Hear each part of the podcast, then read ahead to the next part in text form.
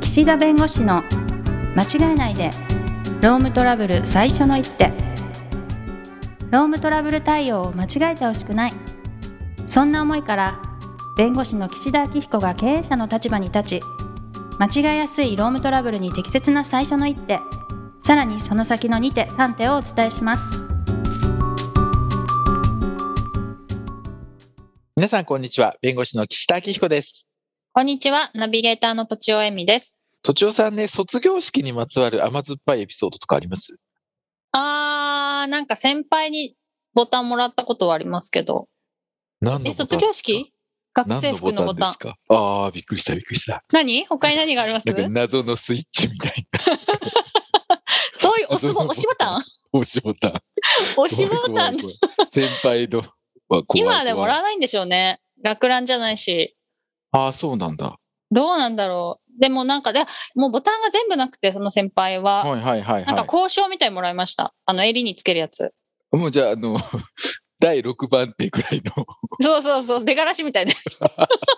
えそれってのもらっ結た局ど、どのぐらいまでこう保存されてるんですかいやー、いつまで、実家にずっとあって、ああ、でも捨ててないんだ。いや、でももうね、その実家の自分のを整理したんですよ、何年かは前いに。はいはいはいはいそ。の時に捨てたかなああ、そうですか。と思います。はい。引き出しに入ってた、なんかう。ーん。うん。あでも、それで捨てずに取ってるっていうのがやっぱりいいですね。こう、なんかね。そうですね。岸田さんはあるんですかいやいや、私ないから、都庁さんに。ない全の然、あの、もう、甘あ酸っぱの、い。もう、卒業式の日も普通に、あの、前閉めて学ラン変えられ、変えれましピチッと締めて、たし 上まで止めて。なんならカラーの服も白いやつ。何服を止めて。そうそうなんだ。そうですよ。いや、そういうのなんかね、えぐいですよね。えぐいっていうややか。でもね、ああいうのはね、まあ、その、そういうのをやってる文化のあるところとないところがあったりもしますうけんうど、んうんうん。でもね、そういうので、例えばですよ、いや、親御さんというか、両親が出てきて、はい。いやいや、あの、この学ランは、あの、弟が使うと。うん。な勝手に、ああの、ボタンをうん。うん持っていかれては困ると。はいはいはいはでい。この学ランの所有権は私にある と。ああの、親にある。はいはいは。ないので、ボタンの返還請 求。いやいやいや、嫌だね。譲ったんですと。いや、贈与したんです。いや、いやいや、うんってあいやそれは同意じゃないと。無理やり、キャーってたかられて持ってかれたと。わあ、なるほどね。だから、それはあの成立してないと。うん。なので、返還請求と。うん。どうですか嫌ですね。それでこロうマンなんがかない。お親が出てくると、はい。ちょっとなんか、うってなりますよね。 ちょっと興ざめしますよね。だってそういうものじゃんっていう。うんうんうんうん。でもよく考えたらね、所有権を勝手に。勝手に取ったらね、いけね。ないですけど、でもまあ人気のなんか先輩とかそういうことなんでしょそういうことだったんだと思います。一個もなかったからももうなんか僕なんか無風です から。う。そういう心配もいらずみたいな。そう。もう道開けてたよ。で何の障壁もな え、く。でもちょっとドキドキしました言われるかなとか。あやっぱりそこはちょっとね、あの、そういう時だしみたいはいはいはいはい。はいな。はい、無はい。風ですそうなんだ。よ。うん。まあねうん、うん。で、やっぱりそういう場面で、そのはい第三者が登場するっていうのって、やっぱりドキッとするわけです。うんうあん。一応今日のテーマにつながる話してるから うね。ん、つなげてきそうな匂いがしてきました。匂いしたよね。今はい、そうしたした。うん。であの、両親とか配偶者が会社に何か言ってくる場面ってどんな場面だと思います不倫あ、不倫ね。はい、はい。え、あと、うん。まあなんか働かせすぎとか。あ、長時間労ちょ働、ね。時間労働、はいはい。そそんな感じあと、まだあるんですかうん、まあ、ハラスメントでね。あ、ハラスメントセクハラ受けたい。じめられてるとかパワはハラ受けいた。はいはい。あえ、そそれれで親が言ってくるんですか本人じゃなくてうん。へうんえ。例えば、あの、22、3歳の、あの、新卒の場合は、うんうん。こう、両親がおっしゃってくることはあります。そっか、本自分で言えないからね。まだっていう、まだっていうか、はい。社会経験が足りないみたいな。はいはうい。ん。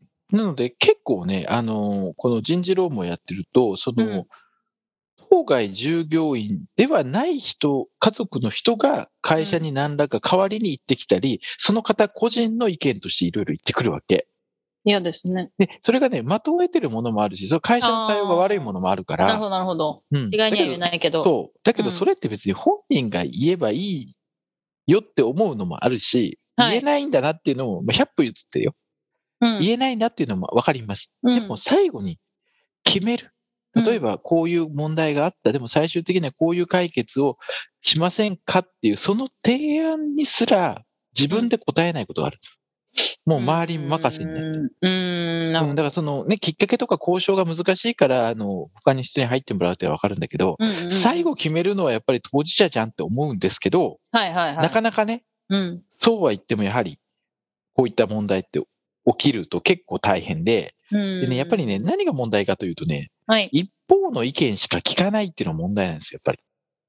あハラスメントとかってハラスメントうんことはいハはラスい。メントも長時間労働もそうだけど、うんうん。要するに、その周りの方々がその会社の内部の状況まで分かっていて、その上で、あのその被害者とされるその自分の配偶者だったり子供がそういう目に遭ってるっていうことであれば、はいこれは。はいね、あの、まあ、会社としての対応が非常に良くないということなんで、はそい。れは会社として真摯に対応しなければいけないんだけど、やっぱりこうありがちなのが、その自分の配偶者、自分の子供の話のみを信じて、うんもう何も言うこと聞かずに怒鳴り込んでくるわけですよ。うんうんうんでね、そこで、いや、こっちが知らないこともあるし、向こうが知らないこともあるわけ。はい。だから、まずは、どっちがいい悪いじゃなくて、ちょっとまあ、な何があったのか整理しましょうっていううん。ところを、やっぱりやらざるを得ないんです。はいはい。でもね、もうお怒りなのよ。うん。お怒りなの。ここをね、どううまくなだめつつ、で、かつ変なこと言うと、もう本当に火に油注逆にぐ、ね。ではいはいはい。そこのね、うまいかわし方がないですかとうん。いうことなんです。うんうん。うん、じゃあ、まあ、パワハラにしましょう。で、子供はいさんがパワハラで、親が2人出てきたとしましょはい。う。でうちの子がひどい目に遭ってると。うんでそう直接加害者とされる、じゃあ、部長と話がしたいと。うん。もうやってきました。うん。怖じゃい。あどうしましょあ、まずその場で合わせたらダメなんじゃないんですかうあ、その二人をね。はい。うんうんうん。で、なんで隠してるのか逃げるのかと、いるの分かってるんだと。ああ、なるほど。うん。そんな話せないことがあるんですかとはい。言ってきている。まあでも業務時間内ですから的な。うんうん。じゃああなたたちは その、この自分の子供がこんな目に遭ってるのより、その普段の仕事を優先するのかと、利益を優先するのかと、うん。まあ言ってくるわけです。でもなんか、お時間取ってお話は聞いた方がいいんでしょうね。うんうんうんうん直接その人にうんうん合わせる前にうん。うん事情を聞くというか。うん。それでまあそれに沿って、あの、うん部長ですかうん課長ですかの話もちゃんと聞きますみたいなうん対応うんでどうでしょうか。そうね。はそい。こで今から確認するのかと、もう会社は当然知ってなきゃおかしいだろって言われたらどうしますあ、なんか人事担当ってことですか今、まあ、人事担当にしましょうか。受付はちょっと、あ の、受付だと困っちゃうから、まあ、じあの人事の人が出てきた人としま事担しょう当。。はいはいはい。いやまあその部署的にこう把握してるかどうか、まあ私は知らなかったっていうしかないでしょうね。知らなかったですけれども、把握してるかどうかも含めて、ちょっと調べますみたいな感じ。うんうんはい。じゃあもうね、そうなんです。まあね結構この誤解を正す。はい。でも誤解を正そうとすると相手を否定することになってうんうんうん相手が感情的になるとうんうん。いう場面なんですけど、まずもうご本人じゃない方が出てきてる時点で、はい。おそらくご本人が言えないか、もしくはご本人はそうは思ってないけど、周りが許せないか、どちらかのパターンなわけですよ。もうああ、も後うどち者らだかしかとないわけ厄ですね介ですよね。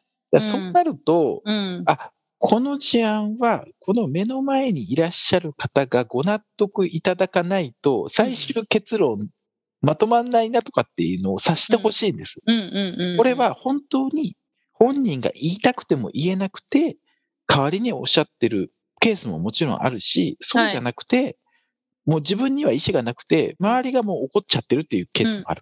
うんうん。はい。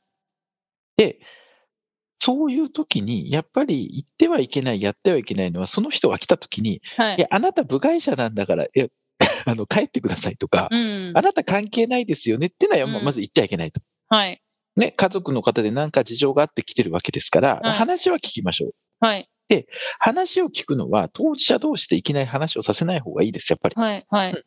まず、どういうことで今おっしゃってこられてるのか。うで、ん。ご本人は、ご本人というのは、その、配偶者だったり、そのお子さんだったりわかんないけど、どうおっしゃってるのかと。うん。で、もうその件について会社も把握してるのであれば、その、おそらくその件のことかなっていうことで、一応、把握はしてるけども、まあただまあ、そちらが今どういうことでおっしゃってるのか、ちょっと教えてくださいと。はい。はい。で、これはもうあの別に、あの会社の中の部屋で話してもいいと思いますよ。うん。うん。うんなんかじゃあそこから喫茶店に移動しましょうかっていうのもなんか変なの。もう来てるんであれば会社にね。はい。うん。で、いるだろうと。そのもう一加害者がと。うん。でも加害者は加害者できちんと落ち着いた状況で話をね、はい。えー確認する必要があるので、これはまたうんうん別途会社の方でやりますとはい。いうことで、いきなりね、立ち会わ、同席はさせない方がいいでしょうね。うん。ですよね。うん殴りかかるかもしれないし。そう。でね、はい功績別にしてもいいんだけど、あのい別にやり方として不正解不正解ではないから、僕のあ考え方だから、あ。はい。あれだけど、やっぱりね、そういう風になると、人ってもう面倒くさいことに巻き込まれたくないから、うん。ああ、もうすいませんと、ああ。悪かっったですって言う人もいるの、やっぱり。た。あ加害者悪くなとく言われる方が。はい。はい。はい。はうい。なるほど。なるほど。そう。で、そう言ってしまうと、ホラー見たことかになるし、うん。うん。そこで、本来突っ張らなくてもいい嘘をついて、本当はやってるのに、うん。いや、僕やってないですって言ってしまうと、またそれはそれで、うん。うん。もう嘘をついてるってなって、はい絶対許せないってなっちゃうから、うん。うん。ちゃんと会社が、いや、ちゃんと正直に事実を話してくれと。で、この後どういうことが待ってる、もしくはどういうことが予想される。でそういうことも含めて正直に話してくださいって言った上でやっぱり聞かないと、はい。やっぱり、空気飲まれますよ、そんな、怒鳴られてたら。うん。うん。うん。なので、まずは話を聞く。はい。無限にはしない。ね。うん、うん。一緒に話はしない。で、お互いから話を聞く。はい。はい。今後の連絡窓口を、こうあ、確かに。こう、その方誰にするかのか、うんご本人にするのかってことですよね。うんうで、大体私にしてくれって言ってくるわけ。 乗り込んでくるぐらいですからね。うん。で僕は、もう、それはそれでいいんじゃないかと思ってる。そうなんだ。はい、はい。うんやそこで、いや、あなたは部外者なんで、あなたには連絡しませんって言ってもしょうがないから、うあーのん。重要な意思決定は、ご本人に直接伝えるし、はい。もしくはご本人とあなたが同席の場でしか言いませんと。うんううんん。ただ少なくとも、その連絡窓口としてあなたをこう窓口に立てるっていうのは別に、こちらとしては分かりましたので、とうーいう形でね、僕はね、意外に応じちゃってます。ん。なるほど、なるほだからど。弁護士によっては、いや、あの、そもそもあなたがその代理する権限があるかどうかもわからないし、これが本人の意向かどうかもわかりません。はしたい。がって、あの、確認が取れない以上、あなたを窓口にすることはできませんので、本人と話をさせてください。っていうのもね、多分正解は正解なんだと思うんだよう。んそういうやり方も。はい。でも僕はもうそういう事案の場合って、多分この目の前の方のご納得もないと、多分まとまるものもまとまらないんで、うん。ある程度そこは尊重しつつ、でも大事な意思決定は本人にやっぱり確認しないといけないんで、あなたが OK と言ったとしても、そこははい本人の署名なり同意もあの文書でもらうと。はい。っていうこともやらなきゃいけないし、まあ、最近はね、こうオンラインの面談とかできるんで、はい。で別にあの、後ろに隠れててもいいんでね、うんくても後ろ隠れててもいいんで、声だけ聞こえればいいんで、はい。そこであの一緒に聞いててくださいっていう形でやるのも、はい。はい。え私、あ紙だの、けね、うん、うんああどうぞ すいません、気になったことがあったんですけど、うんあの、さっきおっしゃってた、その方が自分の意思で勝手に乗り込んできたのか、それとうんも当事者である方の意思を代弁してるのかっていうのは、うんどのタイミングで確認するんですかどうやっでて話聞いてれば大体わかります。わかるうんその人だけに聞いててわかるってことですか、うんうんへえ。というのは、もう、はいいろんな情報を当事者がね、いろいろその人に相談してれば、いろんな情報出てくるんうんです。うんうんうんうん。なるほど。ああ、だからこれはだいぶ、その、家族間で話をしてて、こういうことが出てきてんだなってわかります。なるほどなるほど。情報逆少にない場合は。情報が少なかったり、何かその人のお考えでうん。動いて勝手るにね場合にうは、んうんまあもちろんね、あの、それに近しい事実はあるのかもしれないけれども、はいどちらかというと、そういう対応が許せない。なるほでどね、ね。その場合ってね、結構ね、そのことだけがね、不満の対象じゃないことがあるの。ここれまでの会社の働かせ方とか待遇とかうもん良くない中でこういう問題が起きて、もともとなんかこの会社に対してね、いいイメージ持ってなかったのが今回の件で、えー爆発したってこともあるから、はいはいはいまはあ、い。そうなるとこの件だけの問題じゃないんでね。そうですうね。ん、でそうするとその怒りの矛先広がりそうがいろんなところにあるので、うん。まあ今日のあれですけど、その突然こう第三者が出てきたとしても、まず慌てない。うん。